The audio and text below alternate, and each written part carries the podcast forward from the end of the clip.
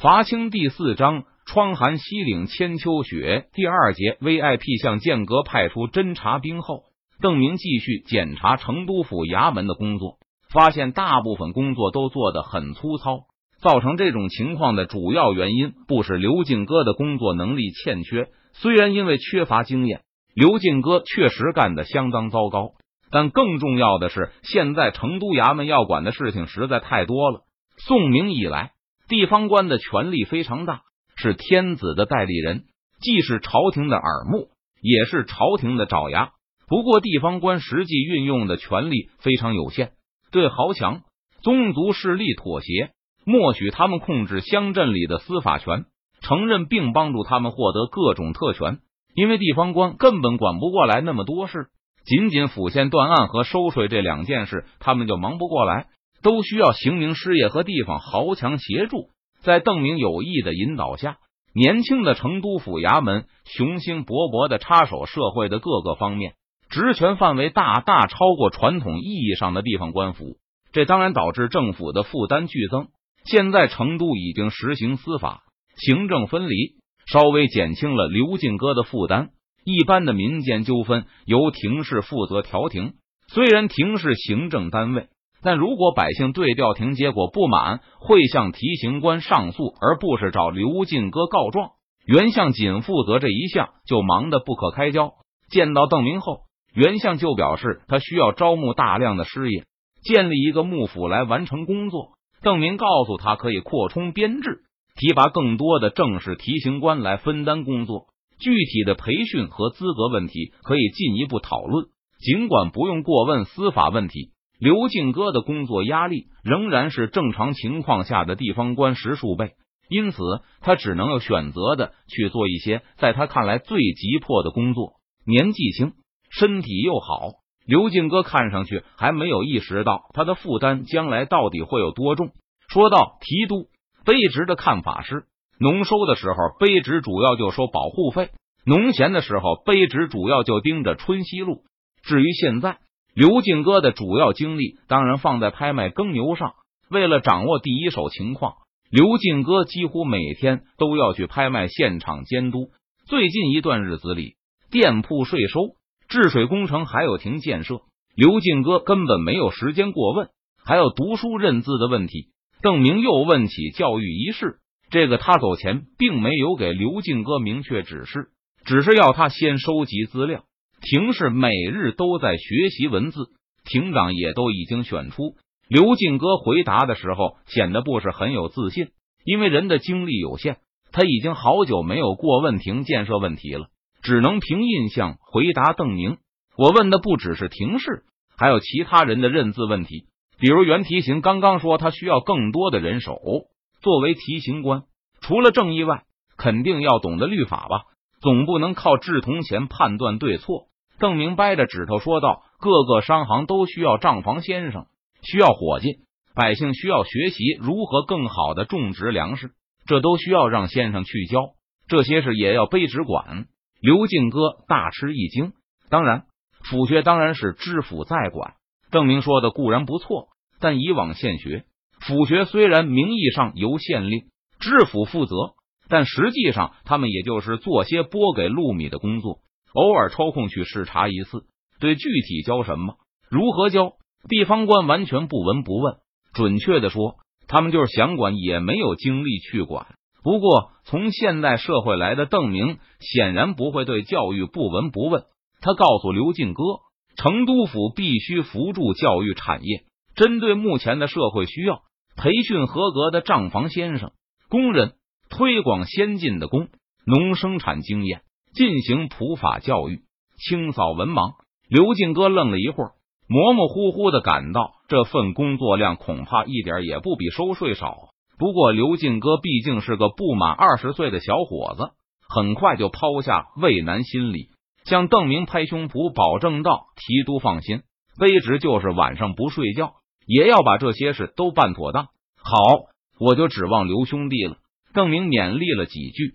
接着又拿出另外一个问题：将来的庭试选拔和考核，你有什么打算？还有知府衙门里的吏员如何确定编制？如何选拔？如何替补？这个在刘敬哥的印象里，无论吏员还是廷士，都类似传统意义上的小吏。而小吏的选拔替补方法非常简单，血缘继承加上老吏的举荐，自然是子承父业，兄终弟及。若是有缺员，就由庭长推荐呗。不行，邓明毫不犹豫的否决了。在他看来，这和封建社会的皇权不下乡一样，只是因为地方官管不过来，所以才干脆白送给地方豪强。他把自己的想法对刘敬哥做了一个简单的介绍，就是建立选拔考核的体系，还有对童秀才的民情调查。这个时候，熊兰和袁相都向刘敬哥投过去同情的目光。本来他们还觉得三个人的工作量差不多，现在形势已经很明显。熊兰和袁相背上虽然都有一座大山，但刘敬哥则要背着三座。而刘小伙少年壮志不言愁，满怀慷慨豪迈之情。嗯，刚才对提督说，我不睡觉也要把府学办好。这个考核选拔嘛，看来只好少去卖两天牛，抽空搞出来。刘敬哥以为熬上几天不睡觉。把一套规矩建立起来，就可以完事大吉。想到这里，就再次保证道：“提督放心，卑职会亲自过问所有吏目选拔的事情。”好，邓明赞许的点点头，继续往刘敬哥肩头上摆放大山。关于治水修路，你都是怎么想的？这个，这个也要卑职负责吗？无论刘敬哥的乐观主义情绪多么强烈，额头也开始渗汗了。是啊，邓明指出。修桥铺路一向是地方官的本职工作，虽然常常在上百年的时间里，几十任地方官都不进行任何路桥建设，但至少名义上这还属于他们的工作。修桥铺路涉及到筹措经费、组织人手、工程规划、征地购材，没有任何一桩工作是简单的。在正常情况下，地方官就算心里有过想法。认真琢磨一下具体的困难，也就会放弃。不要说城外的路，即使县城、府城城内的道路，百年甚至几百年不修整也是常事。所以，这虽然是地方官的分内之事，但百分之九十九的官员都不会动这个念头。他们更希望有富商近身出头做这件事，由那些有钱有闲的人来完成这种极费精力的大工程。地方官很愿意用匾额和朝廷的表彰来报答牵头人的任劳任怨，就像春熙路一样，合理的修路可以让我们征收到更多的税赋，这是政府在挣钱。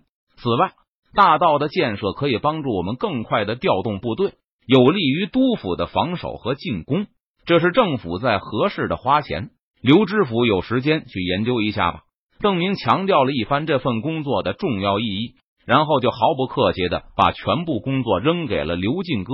除了修路以外，邓明还暗示刘进哥应该考虑工商业区的建设规划，好让成都变得更加繁荣，生产效率更高，让政府能够得到更多的好处。卑职不知道能不能做得来。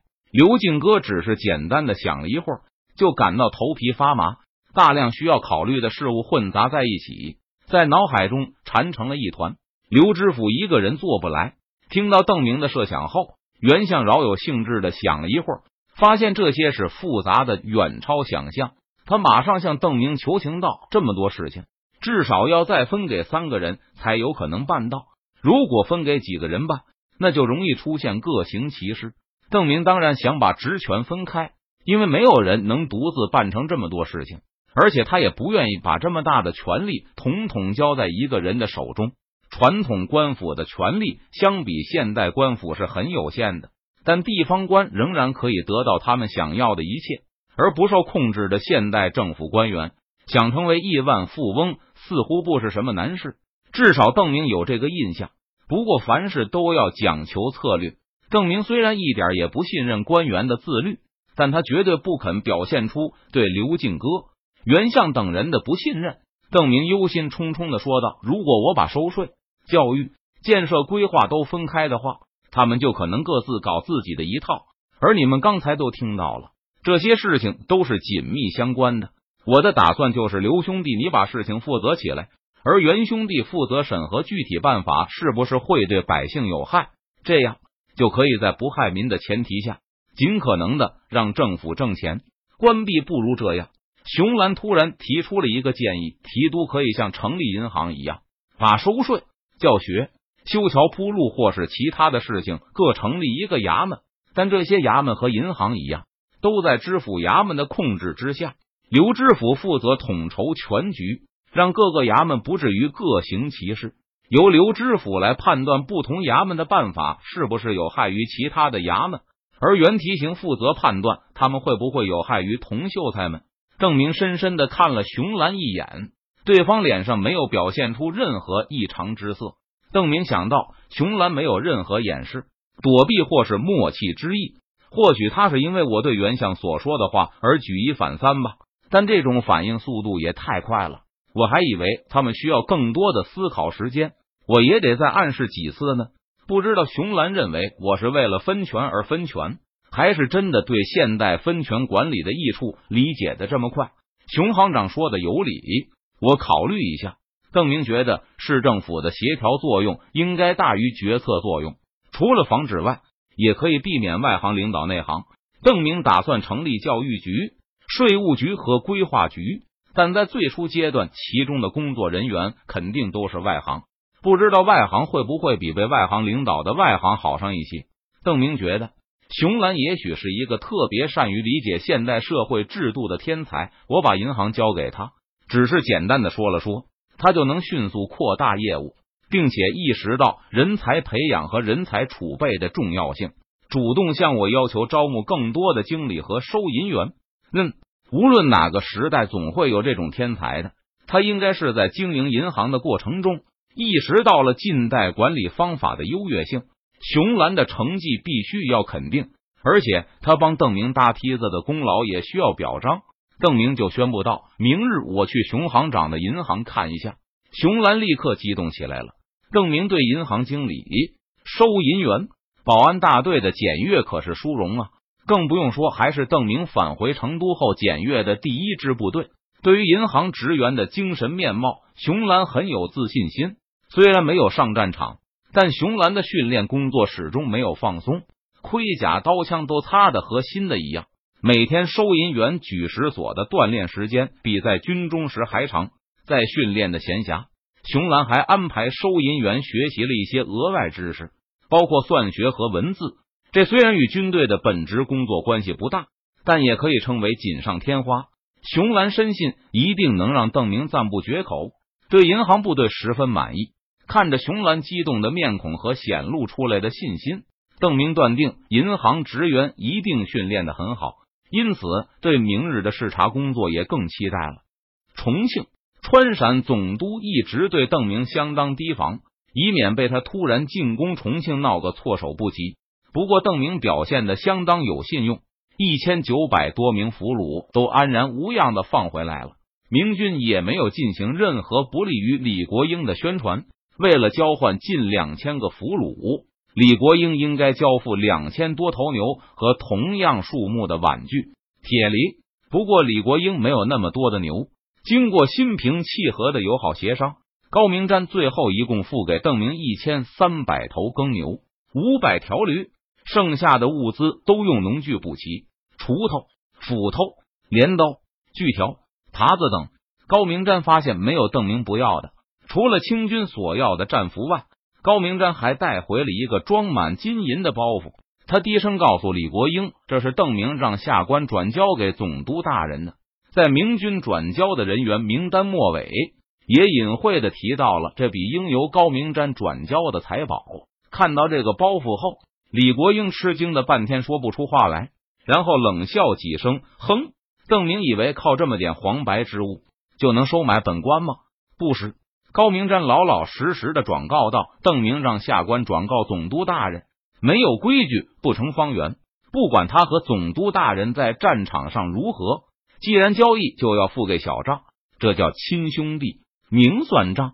他绝不会坏了规矩。”呸！李国英愕然片刻，最终还是狠狠的骂道：“邓明虽然是贼人，但好歹也是一方巨寇，怎么会学商人那种贱民腔调？这分明是看不起本官。”谁说不是呢？高明瞻附和了一声，但口风一转，那这包袱金子，本官当然不要。李国英不假思索的答道：“随口问道：“邓明有没有给你什么小账？”没有。高明瞻义正辞严的答道：“嗯，你看，他就是想羞辱我。”李国英对此深信不疑。在他看来，高明瞻曾经被俘，邓明不可能看得起一个俘虏，也不可能给俘虏好处。如果目的不是收买，而是羞辱的话，邓明更没有必要给高明瞻好处。还有什么羞辱比被俘更重吗？这些金子大概也有几百两了，你拿去和王明德他们分了吗？算是给你们压惊。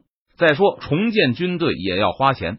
想了想，李国英吩咐高明瞻道：“这次你也是有苦劳的，遵命。”总督大人公而忘私，小官们一定粉身碎骨以报。高明瞻感动的答道：“得知明军退走后，李国英放心了不少。在他看来，用一批耕牛和工具换到邓明退兵，也不是完全没有好处。若是重庆这里有大量的军资，明军势必眼红。当然，李国英若是撤离重庆的话，肯定会把所有的物质一把火烧光，不会给明军留下。但对方可能会存着万一的念想而发起进攻。可是现在的重庆，无论是府兵还是明军短少的农具，都被邓明拿去了。估计暂时明军不会再生出攻打重庆的念头。强盗抢足了，总要回山寨去休息些时日。等到再次无米下锅时，才会又生出抢劫的冲动。我们赢得了大概两年的时间。李国英算算，邓明此番打劫江南、湖广的所得，保守估计也有几十万石的粮食和数万男丁。现在再加上耕牛、农具，一两年内。邓明不会有太强烈的出击欲望，李国英觉得这就给了他喘息之机，至少也赢得了一年半以上。我们可以从容的退回保宁，然后和邓明再决雌雄。总督大人怎么说？王明德等人见到高明瞻后，急忙问道：“总督大人不要他那一份，让我们自己分了。”高明瞻把包袱打开，对着周围被俘的众将说道：“那我们就分了吧。”大家先把金子一分两半，一半归高明瞻和三个成都被俘的将领，剩下的一半则归王明德、胡文科等人。他们分配的比例就是邓明付给他们的小账比例。邓明这个人真有意思。瓜分了金银后，大家又一次聊起了敌方的统帅。他们去索要被俘的部下时，邓明居然还按照他们赎回的人数付给回扣。以往打仗都是你死我活。谁也没有预料到会出现这种奇怪的事，因为邓明把大部分金银都花在湖广了，所以他不得不临时印刷了一种特殊的欠条付给清军中的将领。这种欠条被他称为优惠券。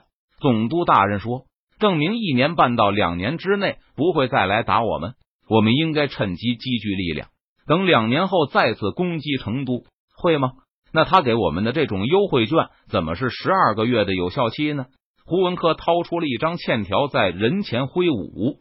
这次胡文科赎回了一百个手下，证明的金银有限，只能象征性的给了一些回扣。不过，很大方的返还给胡文科二十个人的优惠券，答应胡文科在一年内凭此券免费要回二十个手下。这意思就是他觉得我们会在一年内去打他的成都吧。王明德赎回了三百多人。从邓明的手里拿到了七十多张返还的优惠券，然后再被他俘虏，再赎回。另外一个将领问道：“接着又打趣道，王总兵，你要是又被邓明抓去一百来个人，不就能晋升那个什么非常重要人士了吗？”这些优惠券上还写着一些小字：如果每年赎回的俘虏超过五百人，邓明就会把他升级为非常重要人士。在未来一年的俘虏交换中，可以享受最优惠待遇。如果连续三年赎回五百名俘虏以上，还可以升级为终身非常重要人士。以后每年都可以免费索回二十个俘虏，并享受未来不断推陈出新的优惠政策。现在看起来，似乎只有王明德有机会晋级为非常重要人士，那就又是一百多头牛啊！王明德知道同僚是在开玩笑。也没当一回事，他指着优惠券底部的一排小字说明，同样对众人开玩笑道：“邓明还说了，使用返回优惠券，不计入晋升非常重要人士的数字，